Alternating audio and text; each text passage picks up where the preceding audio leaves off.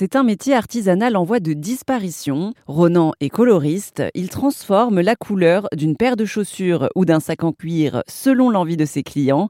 Et il peut même redonner un second souffle à une pièce déjà portée.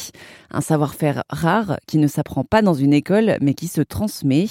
J'ai échangé avec Ronan Levasseur qui a installé sa boutique à Angers. Est-ce qu'il y a une paire de chaussures que vous avez retapées, qui était vraiment en, mauvais état, ou voilà, et, dont vous avez été particulièrement fier euh, à nous partager?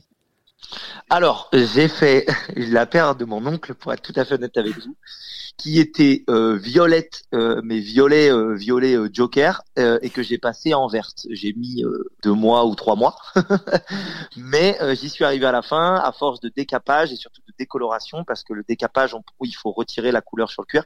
Des fois, ça se retire jusqu'à un certain point.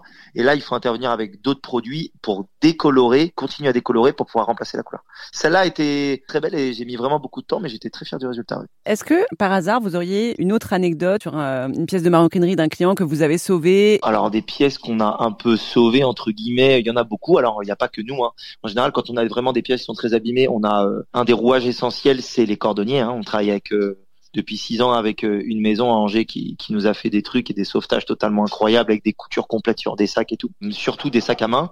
Je pense que là, il y a comme ça, il y, y en a pas une en particulier qui me vient. Je sais qu'il y a pas longtemps, euh, mon associé il a il a récupéré et refait un sac Berluti Scrito entier qui était dans un état euh, vraiment pas bon du tout.